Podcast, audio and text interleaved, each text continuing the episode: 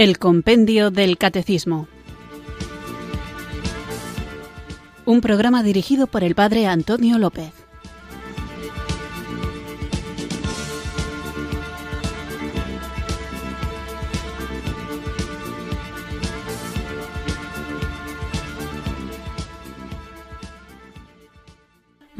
Buenas tardes, queridos oyentes de Radio María. Recibido un cariñoso saludo desde Irurzun en Navarra, quienes sintonizáis una tarde más esta emisora de la Virgen, esta radio que cambia vidas, Radio María, para escuchar el programa El Compendio del Catecismo. No voy a entretenerme mucho en este saludo inicial porque hoy vamos a tocar un tema muy bonito y si nos da tiempo me gustaría hacer la defensa de la Iglesia, pero después del tema.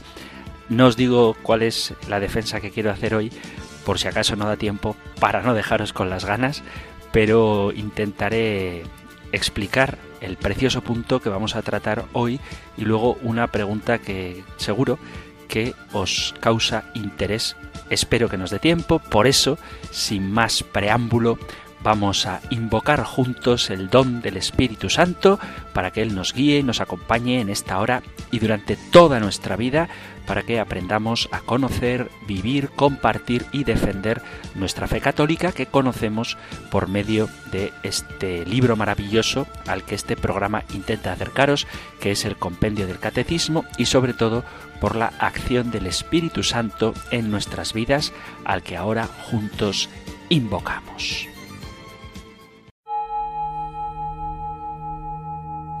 Ven Espíritu. Ven Espíritu, ven Espíritu.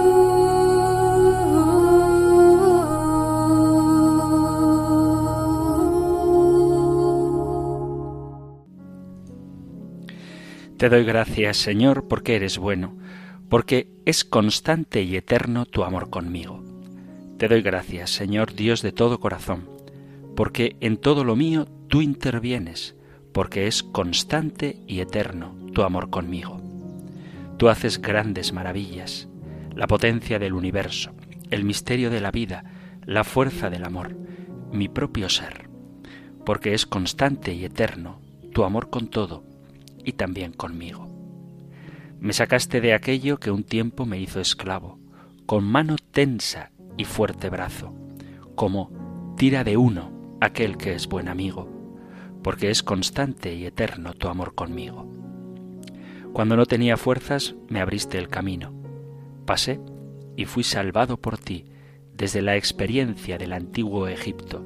Sentí en mi vida una vez más que es constante y eterno tu amor conmigo. Me llevas al desierto, pero vienes conmigo, me sacas y me guías a tu estilo, haciendo brotar fuera aquello que en mí tú pusiste escondido, pero yo nunca supe por qué, no había podido. Quitaste de muy dentro poderes escondidos, rompiste mis cadenas y viniste conmigo. Yo a tientas descubría, porque es constante y eterno tu amor conmigo.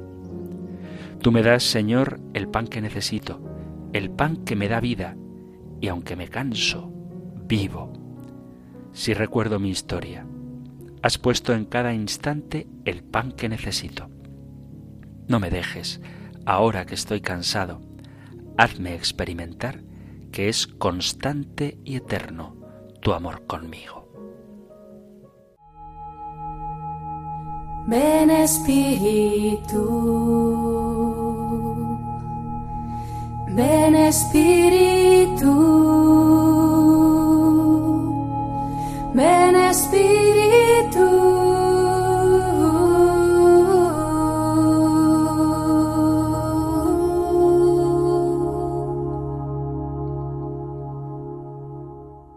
Vamos allá con nuestro nuevo programa. Os recuerdo que estamos en el artículo Creo en la Santa Iglesia Católica y en el apartado La Iglesia Pueblo de Dios, Cuerpo de Cristo, Templo del Espíritu Santo. Hemos visto por qué la Iglesia es pueblo de Dios, cuáles son las características de este pueblo y cómo todo el pueblo de Dios participa de las funciones de Cristo, sacerdote, profeta y rey, y después nos ceñíamos a la comparación de la Iglesia como cuerpo de Cristo. Veíamos cómo todo el cuerpo de Cristo está unido y es alimentado, es guiado por su cabeza que es Cristo. Vamos ahora con la siguiente pregunta del compendio del catecismo que me parece muy bonita y la escuchamos ahora. Podéis encontrarla, el contenido de esta pregunta más desarrollado en el Catecismo Mayor en el punto 796 y el 808. Nosotros escuchamos ahora la pregunta 158 del compendio del Catecismo. Número 158. ¿Por qué llamamos a la Iglesia esposa de Cristo? Llamamos a la Iglesia esposa de Cristo porque el mismo Señor se definió a sí mismo como el esposo, que ama a la Iglesia uniéndola así con una alianza eterna. Cristo se ha entregado por ella para purificarla con su sangre, santificarla y hacerla madre fecunda de todos los hijos de Dios. Mientras el término cuerpo manifiesta la unidad de la cabeza con los miembros, el término esposa acentúa la distinción de ambos en la relación personal.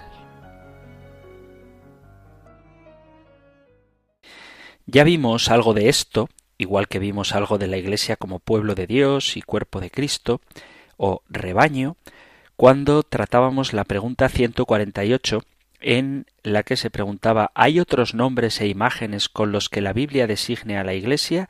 y respondía al compendio, en la Sagrada Escritura encontramos muchas imágenes que ponen de relieve aspectos complementarios del misterio de la Iglesia. El Antiguo Testamento prefiere imágenes ligadas al pueblo de Dios. El Nuevo Testamento aquellas vinculadas a Cristo como cabeza de este pueblo, que es su cuerpo, y las imágenes sacadas de la vida pastoril, redil, grey, ovejas, agrícola, campo, olivo, viña, de la construcción, morada, piedra, templo, y familiar, esposa, madre, familia. Esto decía la pregunta 148 del compendio del Catecismo y recuerdo que hablaba de que la Iglesia es esposa de Cristo en tanto en cuanto que mantiene el Señor con ella una relación de amor y además se habla también de la fecundidad de la Iglesia.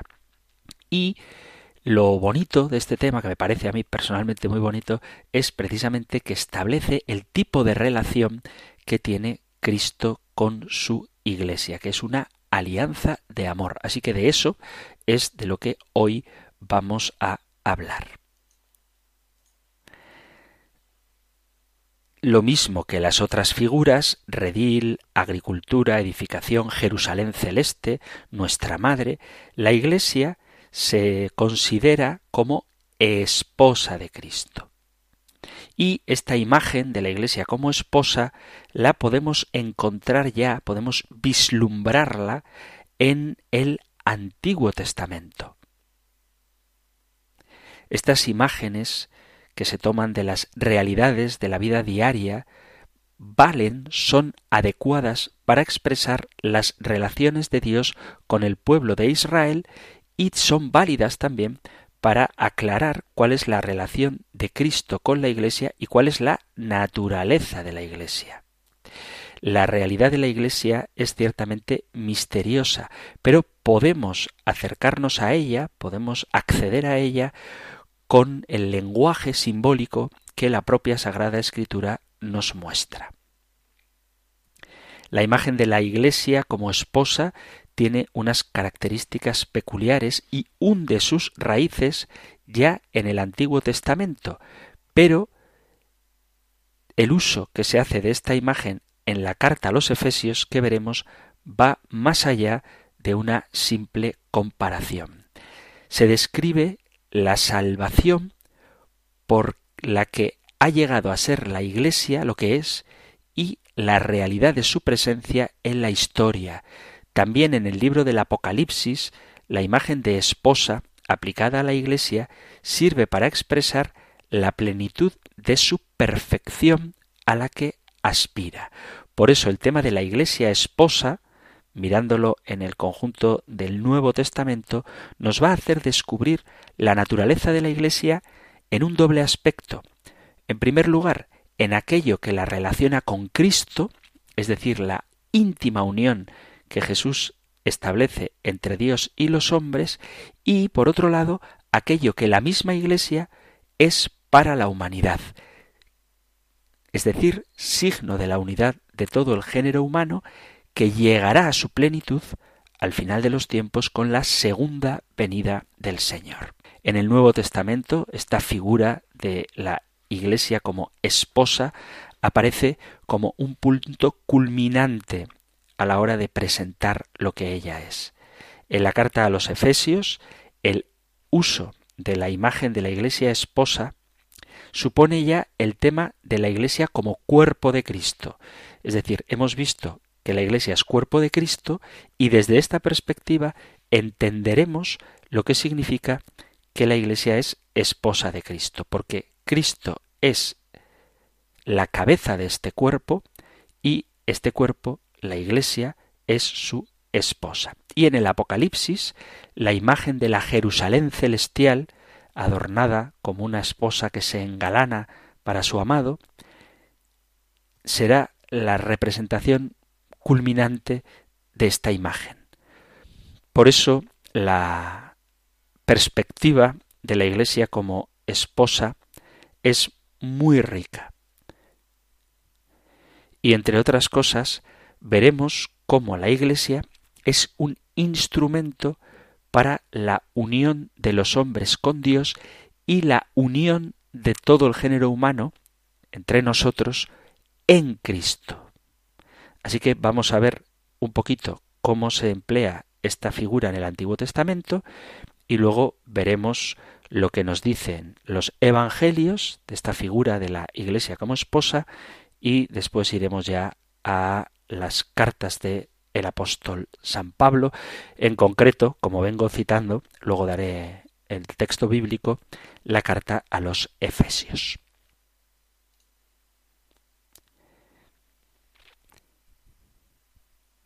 En el Antiguo Testamento aparece el pueblo de Israel como la esposa. Son expresiones metafóricas que expresan el amor de Dios por su pueblo la realidad de la alianza, la infidelidad de Israel y sobre todo la fidelidad de Dios encuentran su expresión en la predicación de los profetas a través de la realidad humana del matrimonio y de la fidelidad o infidelidad de la esposa. El primero en utilizar esta imagen y haciéndolo de una manera muy bonita es el profeta Oseas. A Oseas se le pide que tome por esposa a una mujer infiel a quien él, Oseas, sigue amando, la rescata y la lleva otra vez a su casa. Me apetecería, pero sería comer demasiado tiempo del programa, leer el capítulo primero, el capítulo segundo y el capítulo tercero, los tres capítulos enteros del profeta Oseas. Os animo a que lo hagáis vosotros en vuestra casa porque es un texto precioso. La idolatría de Israel aparece como un adulterio, porque Dios ha amado a Israel como un esposo a su esposa. Y el castigo, el castigo de Dios, está siempre orientado a la conversión.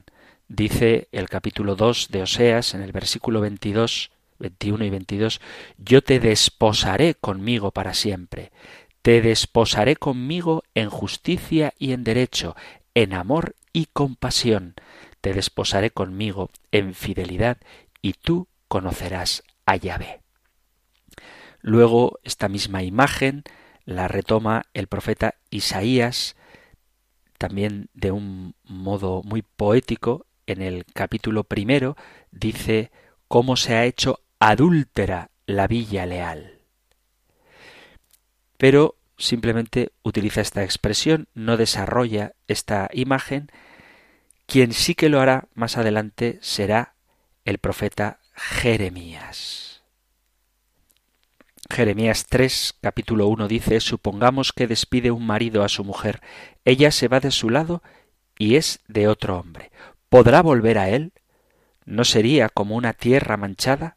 Pues bien, tú has fornicado con muchos compañeros y vas a volver a mí, oráculo de Yahvé. Israel, por tanto, se ha comportado como una mujer que se prostituye. Pero no por esto Dios la ha repudiado, porque la actitud propia del Señor es el perdón y la invitación a volver a Él de nuevo. Leo Jeremías 3.1 que acabo de leer y luego voy a saltar a los versículos del 12 en adelante. Jeremías 1 dice repito, supongamos que despide un marido a su mujer, ella se va de su lado y es de otro hombre, ¿podrá volver a él? ¿No será como una tierra manchada? Pues bien, tú has fornicado con muchos compañeros y vas a volver a mí, oráculo de Yahvé.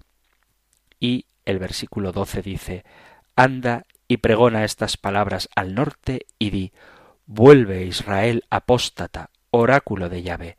No estará airado mi semblante contra vosotros, porque piadoso soy, oráculo de Yahvé. No guardo rencor para siempre. Tan solo reconoce tu culpa, pues contra Yahvé tu Dios te rebelaste, frecuentaste a extranjeros bajo todo árbol frondoso, y mi voz no oísteis, oráculo de Yahvé. Volved, hijos apóstatas, oráculo de Yahvé, porque yo soy vuestro Señor. Os iré recogiendo uno a uno de cada ciudad y por parejas de cada familia, y os traeré a Sión. Y luego, en otro capítulo, precioso también, que sí que lo voy a leer, que es el profeta Ezequiel, este tema de la infidelidad de la esposa tiene unos tonos durísimos y utiliza dos metáforas, dos comparaciones, una, el capítulo 16, donde Israel es salvada y acogida por Yahvé y hecha su esposa y después prostituida, y en el capítulo 23, también de Ezequiel, se desarrolla esta historia haciendo un paralelismo entre Samaria y Jerusalén. En el desenlace está la fidelidad de Dios. Leo capítulo 16 del profeta Ezequiel. Leo desde el versículo 4. Cuando naciste, el día en que viniste al mundo, no se te cortó el cordón, no se te lavó con agua para limpiarte, no se te frotó con sal ni se te envolvió en pañales. Ningún ojo se apiadó de ti para brindarte alguno de estos menesteres por compasión a ti. Quedaste expuesta en pleno campo porque dabas repugnancia el día que viniste al mundo. Yo pasé junto a ti y te vi agitándote en tu sangre, y te dije, cuando estabas en tu sangre, vive. Y te hice crecer como la hierba de los campos. Tú creciste, te desarrollaste y llegaste a la edad núbil. Se formaron tus senos, tu cabellera creció, pero estabas completamente desnudas. Entonces pasé yo junto a ti y te vi. Era tu tiempo, el tiempo de los amores. Extendí sobre ti el borde de mi manto y cubrí tu desnudez. Me comprometí con juramento, hice alianza contigo, oráculo del Señor Yahvé, y tú fuiste mía. Te bañé con agua, lavé la sangre que te cubría, te ungí con óleo, te puse vestidos recamados, zapatos de cuero fino, una banda de lino fino y un manto de seda. Te adorné con joyas, puse brazaletes en tus muñecas y un collar a tu cuello. Puse un anillo en tu nariz, pendientes en tus orejas y una espléndida diadema en tu cabeza. Brillabas así de oro y plata, vestida de lino fino, de seda y recamados. Flor de harina, miel y aceite era tu alimento. Te hiciste cada día más hermosa y llegaste al esplendor de una reina. Tu nombre se difundió entre las naciones debido a tu belleza, que era perfecta, gracias al esplendor de que yo te había revestido, oráculo del Señor Yahvé. Pero tú te pagaste de tu belleza, Te aprovechaste de tu fama para prostituirte, prodigaste tu lascivia a todo transeúnte entregándote a él, tomaste tus vestidos para hacerte altos de ricos colores y te prostituiste con ellos. Tomaste tus joyas de oro y plata que yo te había dado y te hiciste imágenes de hombres para prostituirte ante ellas. Tomaste tus vestidos recamados y las recubriste con ellos y pusiste ante ellas mi aceite y mi incienso. El pan que yo te había dado, la flor de harina, el aceite y la miel con que yo te alimentaba, lo presentaste ante ellas como calmante aroma y sucedió incluso, oráculo del Señor Yahvé, que tomaste a tus hijos y a tus hijas que me habías dado a luz y se los sacrificaste como alimento. ¿Acaso no era suficiente tu prostitución, que inmolaste también a mis hijos y los entregaste haciéndoles pasar por el fuego en su honor? Y en medio de todas tus abominaciones y tus prostituciones, ¿no te acordaste de los días de tu juventud, cuando estabas completamente desnuda, agitándote en tu sangre. Y para colmo de maldad, ay, ay de ti, oráculo del Señor Yahvé, te construiste un prostíbulo, te hiciste una altura en todas las plazas. En la cabecera de todo camino te construiste tu altura y allí contaminaste tu hermosura. Entregaste tu cuerpo a todo transeúnte y multiplicaste tus prostituciones te prostituiste a los egipcios, tus vecinos, de cuerpos fornidos, y multiplicaste tus prostituciones para irritarme. Entonces yo levanté mi mano contra ti, disminuí tu ración y te entregué a la animosidad de tus enemigas, las hijas de los filisteos, que se avergonzaban de la infamia de tu conducta. Y no harta todavía, te prostituiste a los asirios, te prostituiste sin hartarte tampoco. Luego multiplicaste tus prostituciones en el país de los mercaderes, en Caldea, y tampoco esta vez quedaste harta. Oh, qué débil era tu corazón, oráculo del Señor, para cometer todas esas acciones dignas de una prostituta descarada. Y salto al versículo sesenta, porque es un pasaje muy bonito, pero muy largo, paso al versículo sesenta y dice, pero yo me acordaré de mi alianza contigo en los días de tu juventud y estableceré en tu favor una alianza eterna. Y tú te acordarás de tu conducta y te avergonzarás de ella cuando acojas a tus hermanas las mayores y las menores y yo te las dé como hijas, si bien no en virtud de tu alianza. Yo mismo estableceré mi alianza contigo y sabrás que yo soy Yahvé para que te acuerdes y te avergüences y no oses más abrir la boca de vergüenza, cuando yo te haya perdonado todo lo que has hecho, oráculo de Yahvé. Veis entonces cómo la infidelidad de Israel se ve respondida por un castigo ciertamente, pero que está orientado a la conversión, porque el Señor restituye la alianza con su pueblo. Son pasajes, como digo, muy duros, pero muy bonitos y donde este amor de Yahvé llega a su expresión máxima de ternura es en el libro del profeta Isaías. Isaías 54 dice así. Leo Isaías 54 a partir del versículo cuarto. No temas, que no te avergonzarás, ni te sonrojes, que no quedarás confundida, pues la vergüenza de tu mocedad olvidarás, y la afrenta de tu viudez no recordarás jamás. Porque tu esposo es tu hacedor, Yahvé Sebaot es su nombre, y el que te rescata, el Santo de Israel, Dios de toda la tierra se llama.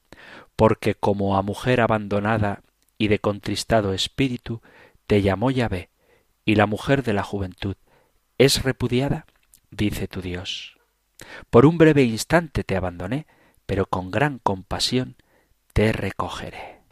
El amor de Dios triunfa sobre la infidelidad del pueblo. Dice, sigo con el profeta Isaías en el capítulo 61, el versículo 10 leo desde el 9, dice, será conocida en las naciones su raza y sus vástagos entre los pueblos. Todos los que lo vean reconocerán que son raza bendita de Yahvé. Con gozo me gozaré en Yahvé.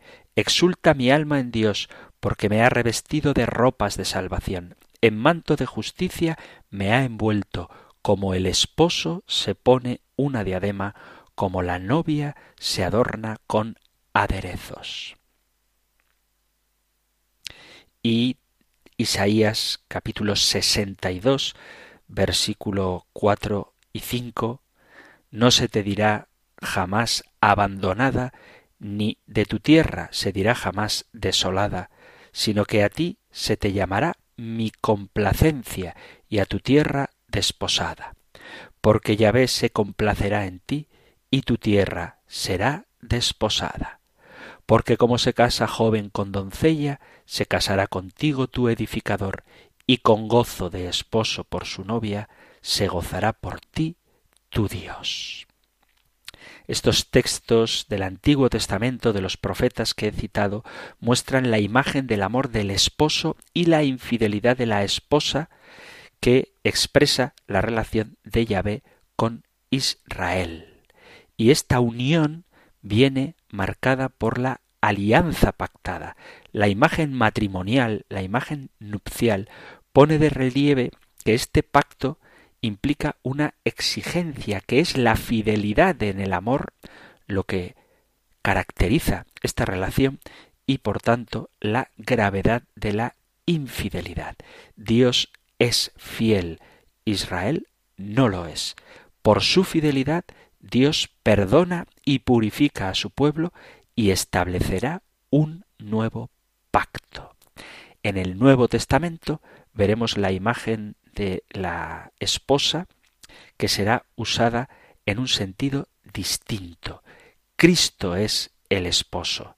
No hay rastro de infidelidad por parte de la Iglesia, sino al contrario,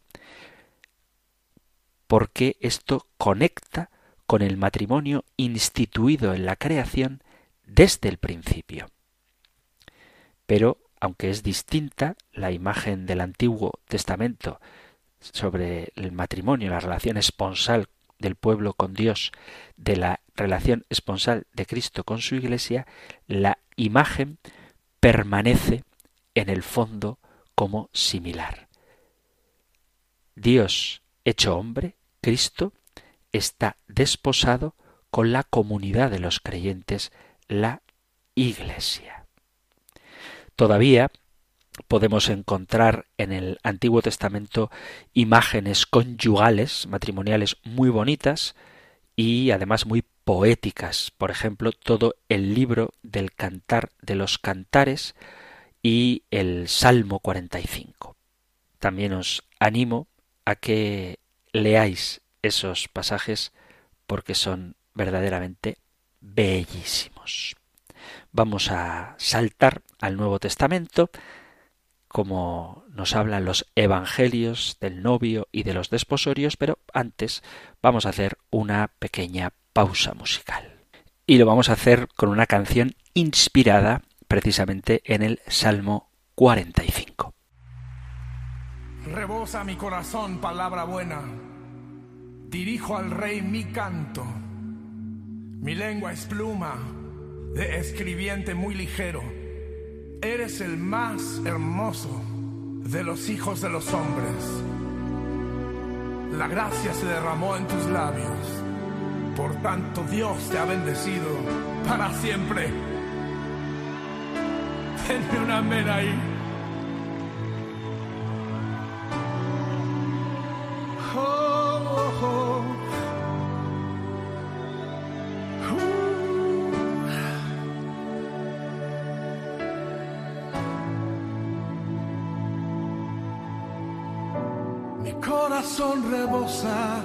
De palabras buenas.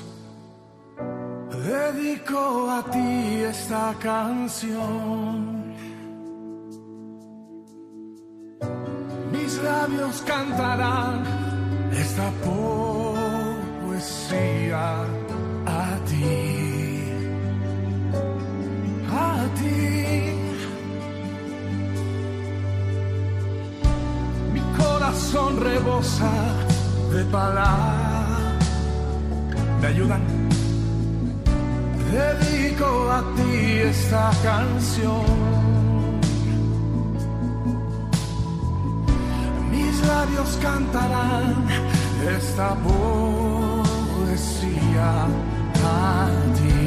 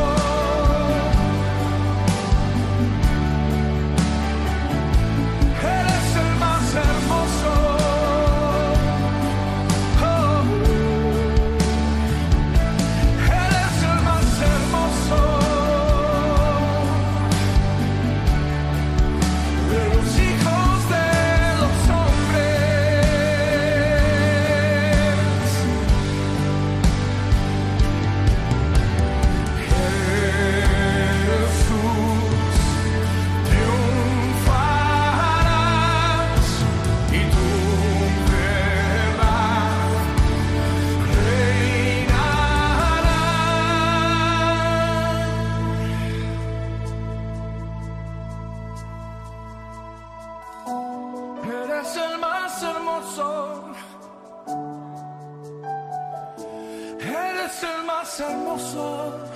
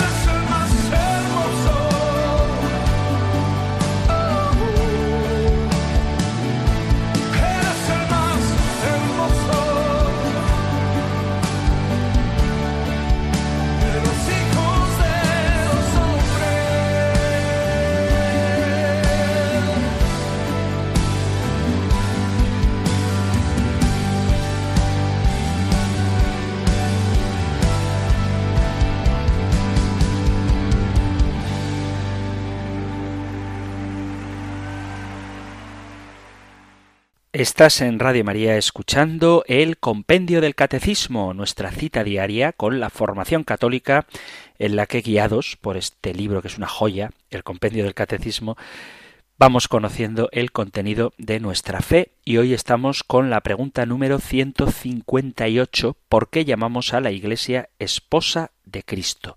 Nos hemos centrado en esta figura de la relación esponsal en el Antiguo Testamento entre Yahvé, entre Dios y su pueblo. Vamos ahora a continuar ya con las imágenes del novio en los evangelios. Los cuatro evangelios, los sinópticos y San Juan, traen la imagen del matrimonio en un sentido similar al que ya hemos visto en el Antiguo Testamento.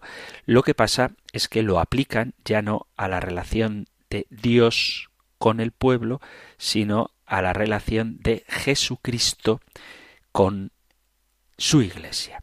Jesús en el Evangelio de San Marcos, por ejemplo, digo por ejemplo porque aparece también en los paralelos, en el capítulo 2, versículo 18, se presenta como el novio. Los invitados a la boda no pueden ayunar mientras el novio está con ellos. Cristo se define como el novio y su venida como el tiempo de las bodas. La comunidad de los discípulos son invitados a estas bodas. La imagen del novio aquí lo que hace es decirnos que el tiempo del Mesías ya ha comenzado. El evangelista San Juan, en el capítulo 3, versículo 29, nos habla de cómo Juan el Bautista compara a Jesús con el novio. Dice, el que tiene a la novia es el novio, pero el amigo del novio se alegra mucho con la voz del novio. Entonces se identifica al novio con el Mesías y este, el Mesías, es Jesús. Juan el Bautista es el amigo del novio. Este texto pone de relieve la diferencia y al mismo tiempo la relación entre Juan el Bautista y Jesús. Tenemos además en los Evangelios, en el Evangelio de Mateo, en el capítulo 22, del versículo 1 al 14, la parábola del banquete de bodas, donde se quiere invitar a una serie de convidados que rechazan la invitación, versículo del 1 al 14, y también en Mateo 25, la parábola de las diez vírgenes, las cinco sensatas y las cinco necias, se presenta al Mesías y a los invitados a participar en este banquete de bodas y también cuáles son las condiciones para entrar en él. En resumen, podemos decir que el uso que aparece en los Evangelios de la imagen del esposo o del novio y del banquete de bodas es todavía distinto de lo que San Pablo expresará de la Iglesia como la esposa. Sin embargo, de alguna manera va preparando esta forma de comprensión al presentar a Jesús como el novio y a su venida como el día de la boda. Donde con más claridad aparece esta figura, esta imagen de la Iglesia como esposa de Cristo, es en los textos de San Pablo. Es verdad que no es el nombre que más utiliza. San Pablo, ya lo hemos visto, habla sobre todo de la Iglesia como pueblo de Dios, como cuerpo de Cristo, y de esta manera expresa la unidad de los cristianos que formamos un solo cuerpo y la Iglesia como un cuerpo cuya cabeza es Cristo. También, lo veremos próximamente, presenta a la Iglesia como templo del Espíritu Santo y edificio de Dios que se construye sobre la piedra angular que es Cristo. Pero donde aparece con más claridad la Iglesia como esposa de Cristo es en dos pasajes de San Pablo.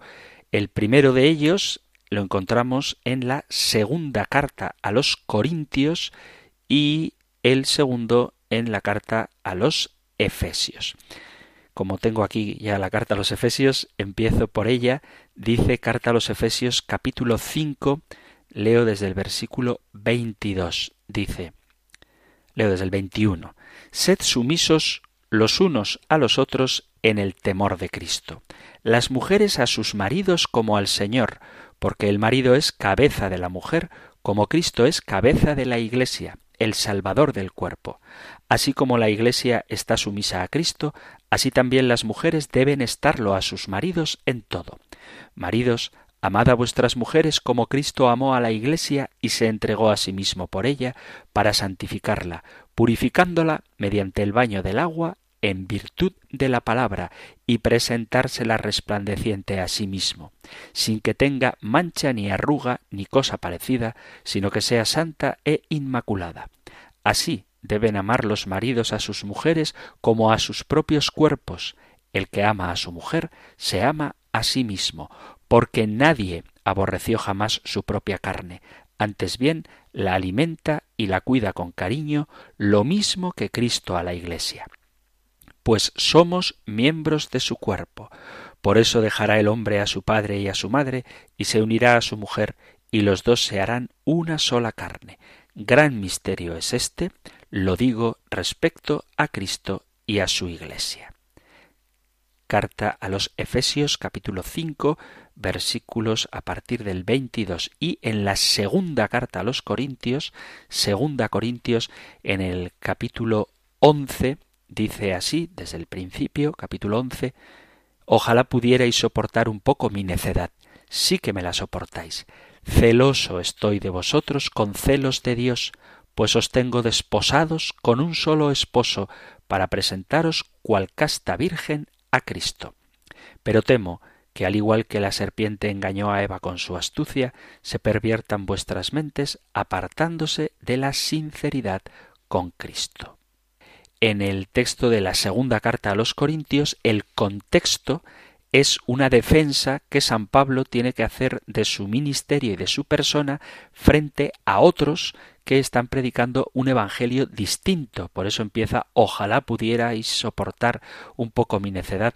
Sé que me la soportáis. Él, Pablo, ha predicado el Evangelio y por su medio se ha formado la comunidad de Corinto y por tanto se considera de alguna manera su padre. Y su misión consiste en llevar a esa comunidad a Cristo y no quiere que esa comunidad traicione el Evangelio. Celoso estoy de vosotros con celos de Dios, pues os tengo desposados con un solo esposo para presentaros cual casta virgen. El esposo es Cristo y la comunidad es la novia, la prometida.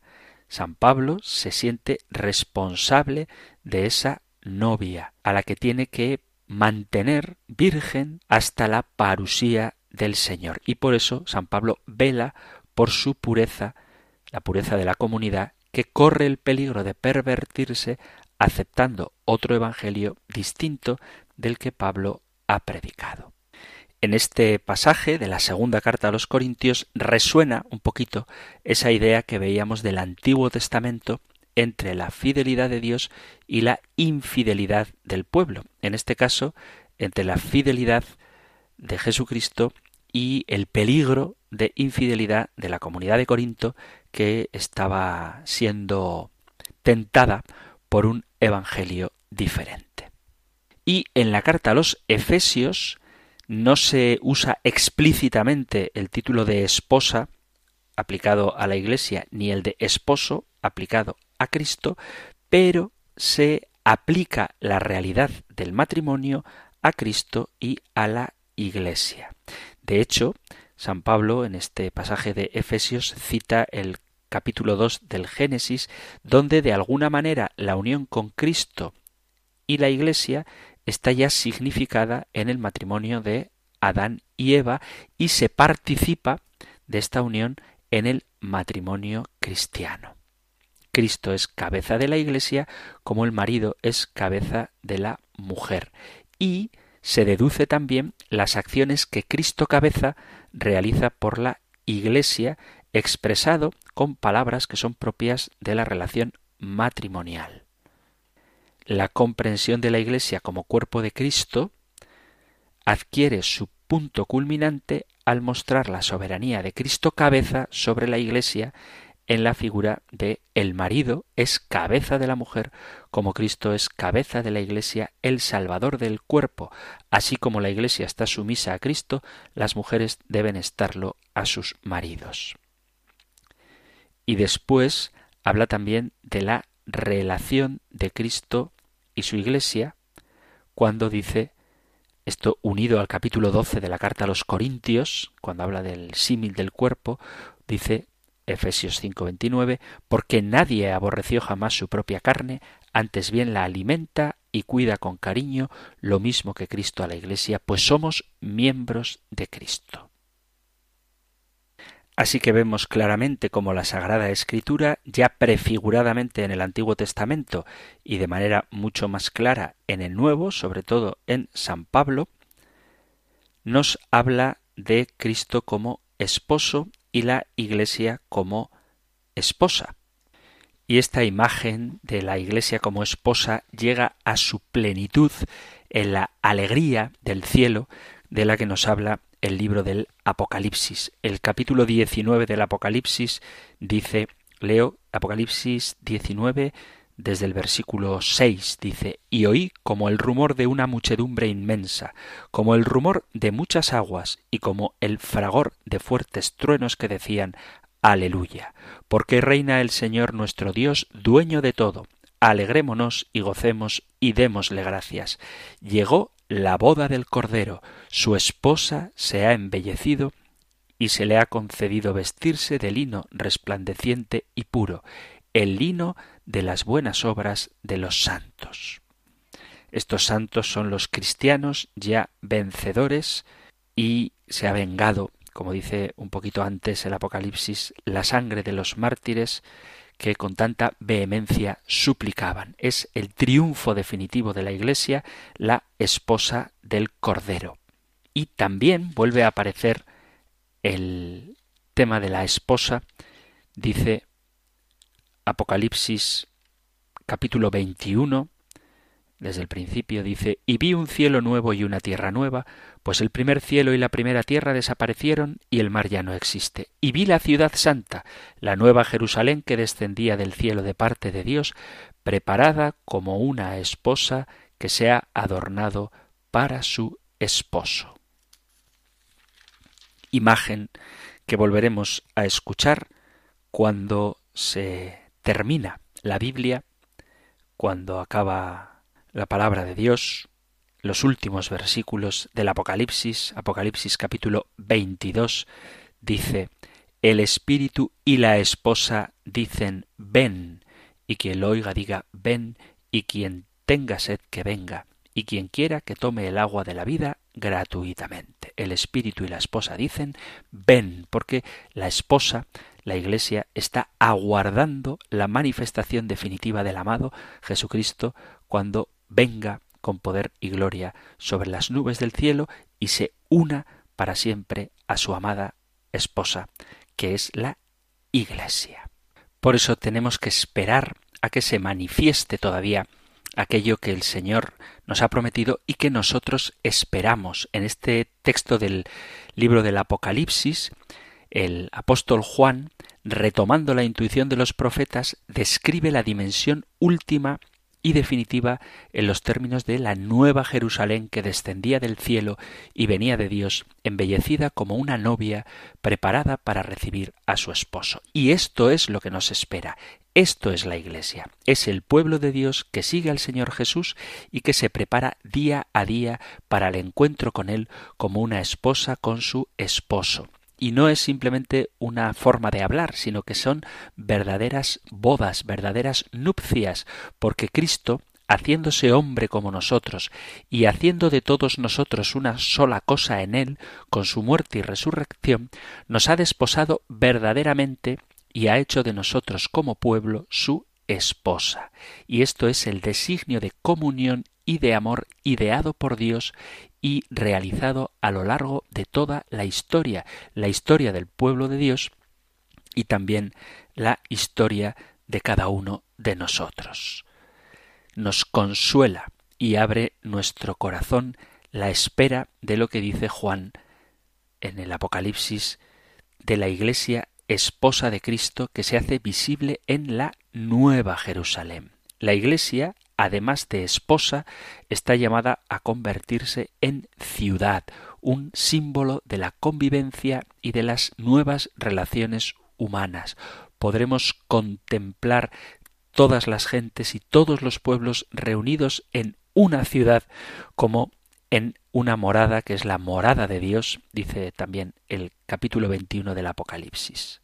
No habrá aislamiento ni distinciones de ningún género, porque todos seremos una sola cosa, unidos en Cristo. Se unirá el esposo a su mujer y serán los dos una sola carne. Por eso tenemos que sentirnos llenos de alegría y esperanza. Por eso decía el versículo 17 del último capítulo de la Biblia, del capítulo 21 del Apocalipsis, ven. El espíritu y la esposa dicen ven. La esperanza cristiana no es sólo un deseo, no es optimismo, es esperanza, la espera ferviente y apasionada por el cumplimiento último y definitivo del misterio del amor de Dios en el que hemos renacido y en el que ya vivimos si permanecemos unidos a la Iglesia. Esperamos a aquel que ha de llegar, es el novio que viene de noche colmando de alegría para introducirnos en la plenitud de su comunión y de su paz. Por eso, como las vírgenes sensatas del capítulo 25 del Evangelio de San Mateo, tenemos que tener la lámpara encendida y la mente despierta en la esperanza, para que sigamos brillando como un signo de salvación y la Iglesia, nosotros, iluminemos a toda la humanidad en este camino que lleva al encuentro con el rostro misericordioso de Dios. Ya me imaginaba yo que no me iba a dar tiempo a plantear la pregunta de la que hablaba al principio del programa y no sé si decírosla, pero sí, la voy a decir para que así os enganchéis y el próximo día no os perdáis el programa. Porque hemos hablado de la Iglesia como esposa de Cristo, pero en más de una ocasión habréis escuchado hablar de la gran ramera de la que habla el Apocalipsis, Babilonia la Grande, y hay quien dice disparatadamente que esa Babilonia la Grande, esa gran ramera, esa mujer vestida de púrpura, es la Iglesia Católica. Y me hubiera gustado hablar de este tema, pero como no queda tiempo, así ya sabéis que no os podéis perder el próximo programa, porque decir, después de todo lo que hemos hablado, de que la Iglesia es esposa de Cristo, que esa esposa de Cristo es la gran ramera de la que habla el Apocalipsis, no tiene ningún sentido, pero profundizaré un poquito más en esto, si os parece, en el próximo programa, porque es un tema muy interesante, aunque bastaría lo que hemos escuchado hoy para tener claro que a pesar de las infidelidades de la Iglesia o de algunos miembros de la Iglesia, el Señor se mantiene siempre fiel a ella. Y si tenéis dudas, os remito al profeta Oseas, al profeta Ezequiel, al profeta Jeremías y al profeta Isaías. Y como digo, pues se nos ha acabado el tiempo, queridos amigos, queridos oyentes, si hay algo que queráis matizar o compartir, algún testimonio que dar, alguna pregunta que formular o alguna cosa que no estéis de acuerdo, para eso, Radio María pone a vuestra disposición un medio de que podamos comunicarnos a través del correo electrónico compendio arroba compendio arroba o a través del número de teléfono solo para WhatsApp, aunque podéis enviar un texto escrito o un audio, lo que más os guste, al 668-594-383. 668-594-383 o compendio arroba radiomaria.es. Terminamos recibiendo la bendición del Señor. El Señor te bendiga y te guarde, el Señor ilumine su rostro sobre ti y te conceda su favor, el Señor te muestre su rostro y te conceda la paz. Muchísimas gracias por estar ahí, gracias por escuchar el compendio del catecismo y si queréis, volveremos a encontrarnos en un próximo programa. Un fuerte abrazo.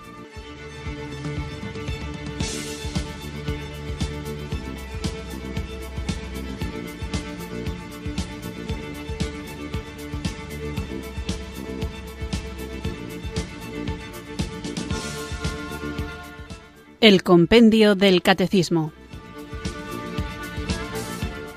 Un programa dirigido por el Padre Antonio López.